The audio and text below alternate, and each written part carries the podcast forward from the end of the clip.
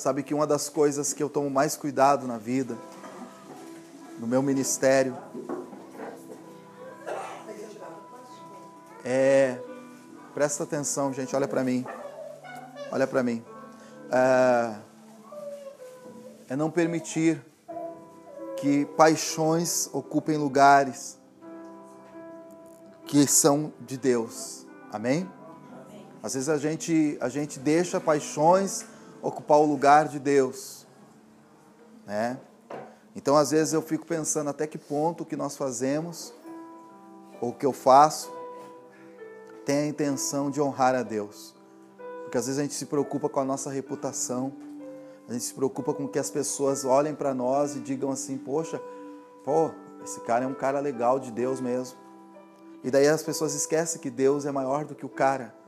Né? Então, às vezes a gente está apaixonando as pessoas, as pessoas passam a, a olhar para um ser, para uma pessoa, para alguém e, e esquecerem assim, a visão de Deus e olhar para a pessoa. De tanto que a pessoa faz, de tanto que a pessoa quer ser perfeita. Tem muitas pessoas que têm uma, uma preocupação de mostrar perfeição para os outros. Eu não tenho, né? Muito pelo contrário, eu mostro os meus defeitos para qualquer um ver. Amém? Porque, porque aonde aparecem os defeitos, aonde a gente tem condição de, de saber que somos defeituosos, de saber que não podemos ser perfeitos. Porque perfeito é um só que é Deus. E quando quem falou isso foi o próprio Jesus, perfeito é um só que é Deus. Né? Então eu não tenho a pretensão de ser perfeito, eu não tenho a pretensão de ser o melhor, porque se eu tiver essa pretensão, eu vou estar buscando a paixão das pessoas para mim. Eu vou estar tentando fazer as pessoas se tornarem, se tornarem, é, eu, eu, eu me tornar um ídolo das pessoas. Eu não quero ser ídolo de ninguém, porque a idolatria é um pecado. Amém? A idolatria é um pecado, então nunca tenha alguém como ídolo. Para com esse negócio. Você pode apreciar o que alguém faz e gostar do que alguém faz, mas não ao ponto de idolatrar essa pessoa, de achar que ela é infalível, né? Sabe que Deus ele começa a mostrar isso assim, de uma forma muito fácil da gente ver, né? Que os maiores ídolos que o mundo fez, Deus derrubou esses ídolos com maior facilidade, né? Você vê que, por exemplo, o Ronaldinho Gaúcho, para mim, o maior jogador de futebol de todos os tempos, para mim, no meu conceito de futebol, para mim o maior de todos os tempos até hoje, né? É, mas ele tem falhas, estava preso outro dia. Né? O Pelé, grande jogador inteligentíssimo, né? para mim, o mais inteligente. Como eu disse, eu acho que o Ronaldinho é o melhor, mas o Pelé é o mais inteligente. Amém? E, e o Pelé tem falhas, né? A filha dele chorou no leito da morte para ele reconhecer ela como filha. E ele não reconheceu a própria filha, que deixou ela morrer você reconhecer ela como filha, um homem que tem falhas, né? Você vê Ayrton Senna, um sujeito maravilhoso, morreu numa falha. Amém? Então, assim, ninguém é perfeito e é bom que a gente não seja perfeito, é bom que a gente seja gente. Porque se a gente for gente, Deus pode ser Deus na nossa vida. Amém? Deus só é Deus na vida de quem é gente. Por isso que eu sou gente. Amém? Então nessa noite eu quero trazer uma palavra rápida, eu não quero. Estou percebendo que nós estamos terminando muito tarde. Né? Então eu quero otimizar o tempo. Amém? E, então eu quero que você abra a tua Bíblia no livro de Apocalipse. Vamos caminhar um pouquinho com Deus. Porque caminhar com Deus é caminhar um caminho de surpresas, né? Porque Deus ele vai nos surpreender a cada, a cada ponto do caminho, porque quem anda com Deus anda em novidade. Amém? Então eu ando em novidade, é incrível, né, gente? Porque é, graças a Deus, Deus me deu um ministério de ensino profético, né? Eu sou um, um mestre da palavra, né? Entre, entre muitas coisas que Deus me concedeu, a coisa mais forte na minha vida é, é, é, o fato de eu ser um mestre na palavra. E juntamente com isso, parece que Deus foi bom comigo, Ele me deu assim um ministério é, do ensino profético. Então é uma coisa maravilhosa. Só que caminhar no ensino profético é, é caminhar num caminho de surpresa, porque toda vez que eu ensinar vocês, toda vez que eu trouxer um ensino para vocês, Deus vai ter me ensinado algo novo. Toda vez que eu ensinar para vocês, você pensa, ah, o pastor sabe tudo. Eu não sei tudo, porque toda vez que eu ensino algo para vocês, ele me ensina algo novo. Então eu quero trazer uma palavra de ensino nessa noite aqui, baseada no livro de Apocalipse. Vamos começar por aqui, vamos caminhar, ver o que, que Deus quer com a gente. Quero orar por vocês. Dê uma olhadinha aqui no relógio para acertar os ponteiros aqui para me terminar no horário bom. Amém? Amém. Apocalipse capítulo 1. É, alguém me consegue um pouquinho d'água? Por favor, por gentileza. Eu vou ler Apocalipse capítulo 1, tá? E uma das coisas que a gente tem que saber quando a gente se aproxima de Deus é o que Deus vê em nós, como Deus nos vê. É, quando você se aproxima de alguém, é importante você saber, você ter um discernimento de como é que aquela pessoa te vê. Por exemplo, assim, ó, é, na questão, por exemplo, nós acabamos de passar por, por, por eleições, né? E muita gente ela vota, ela vota na pessoa, né? Outros votam no partido. Não vou tocar em partido nem em pessoa, mas quando eu preciso votar, eu procuro votar, obrigado. Eu procuro votar e descobrir como é que aquela pessoa que vai receber o meu voto, ela nos vê. O que, que eu sou, o que, que eu represento para aquela pessoa. Porque talvez você vai votar em alguém que você não representa nada para ela. Né? Então você precisa saber o que, como, como aquela pessoa te vê, como aquela pessoa vê a população. Né? Talvez aquela pessoa foi muito boa para ti num certo momento, mas ela vê a população de um jeito errado. Então você vai fazer parte da população.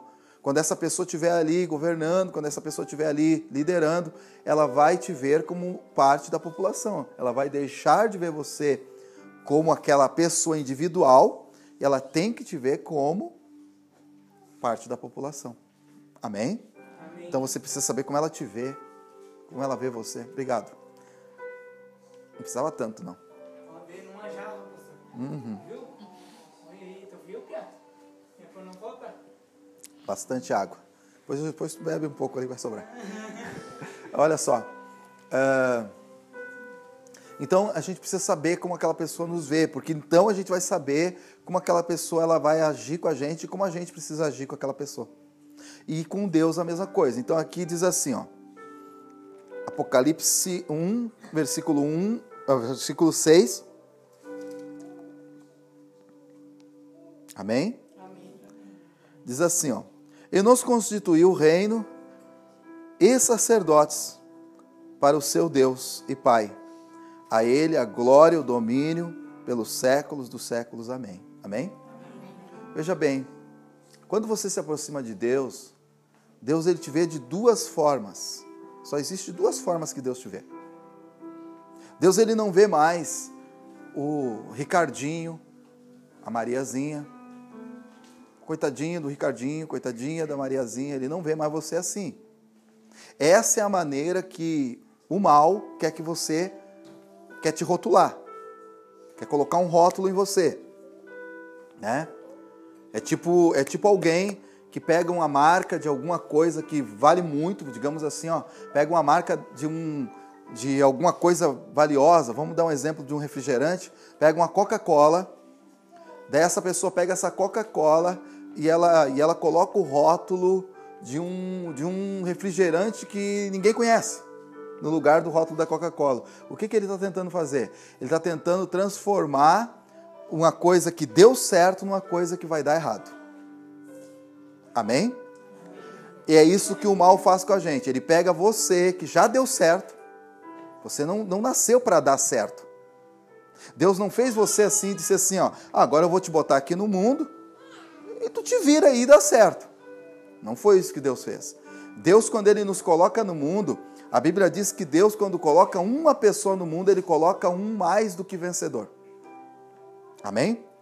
Seja quem nasceu, ah, mas nasceu pobrezinho, ah, mas nasceu na favela, ah, mas nasceu lá na cidadezinha, ah, mas nasceu lá naquela família, não interessa. Nasceu é um mais que vencedor. Ele nasceu e já deu certo. Amém? Porém, o que, que acontece? Durante ao longo da vida, o mal vem e coloca em você um rótulo, um rótulo negativo. Coloca em você um rótulo negativo. Como é que ele faz para botar esse rótulo na tua vida? Ele faz para botar esse rótulo na vida levando pessoas que têm influência na tua vida ou você mesmo a tomar decisões equivocadas, a agir equivocadamente. Então daqui a pouco você nasceu, você nasceu para ser mais do que vencedor. Teu pai e tua mãe lá, com medo de que você não fosse dar certo na vida, teu pai e tua mãe vão lá e fazem lá alguma coisa lá no mundo espiritual para você dar certo na vida eles rotularam você para você não dar certo.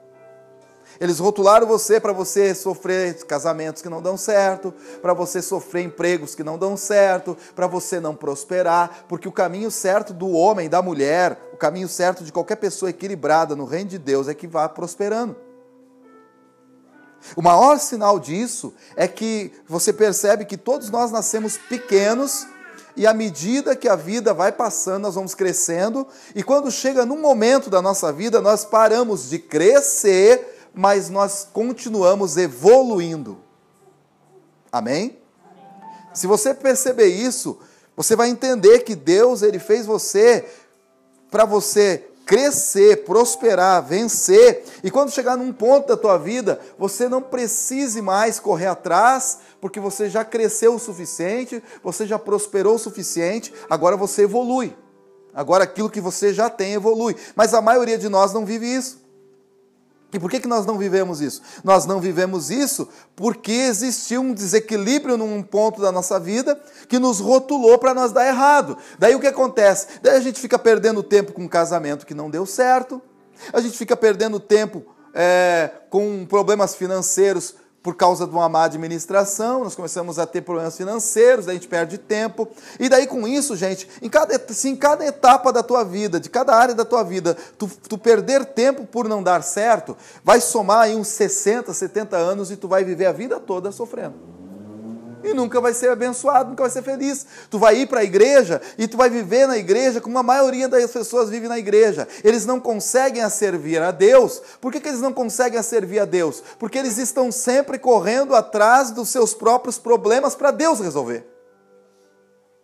As pessoas elas vão para a igreja e elas deveriam chegar na igreja, equilibrar a vida deles, ouvir os conselhos, ouvir ter pastores, porque também às vezes não tem pastores que ensinam, né?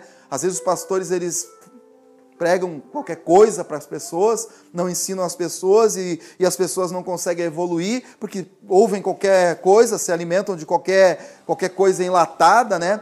Então não consegue evoluir, não consegue crescer, por quê? Porque o que leva você a um crescimento é o conhecimento de Deus. A Bíblia diz que o povo de Deus perece porque não conhece a Deus. Né? Então a pessoa ela não evolui o bastante. O que acontece? Ela chega na igreja e ela passa a vida inteira da igreja fazendo corrente para resolver isso. Ah, que legal, esse mês vai ter a corrente para resolver a vida financeira.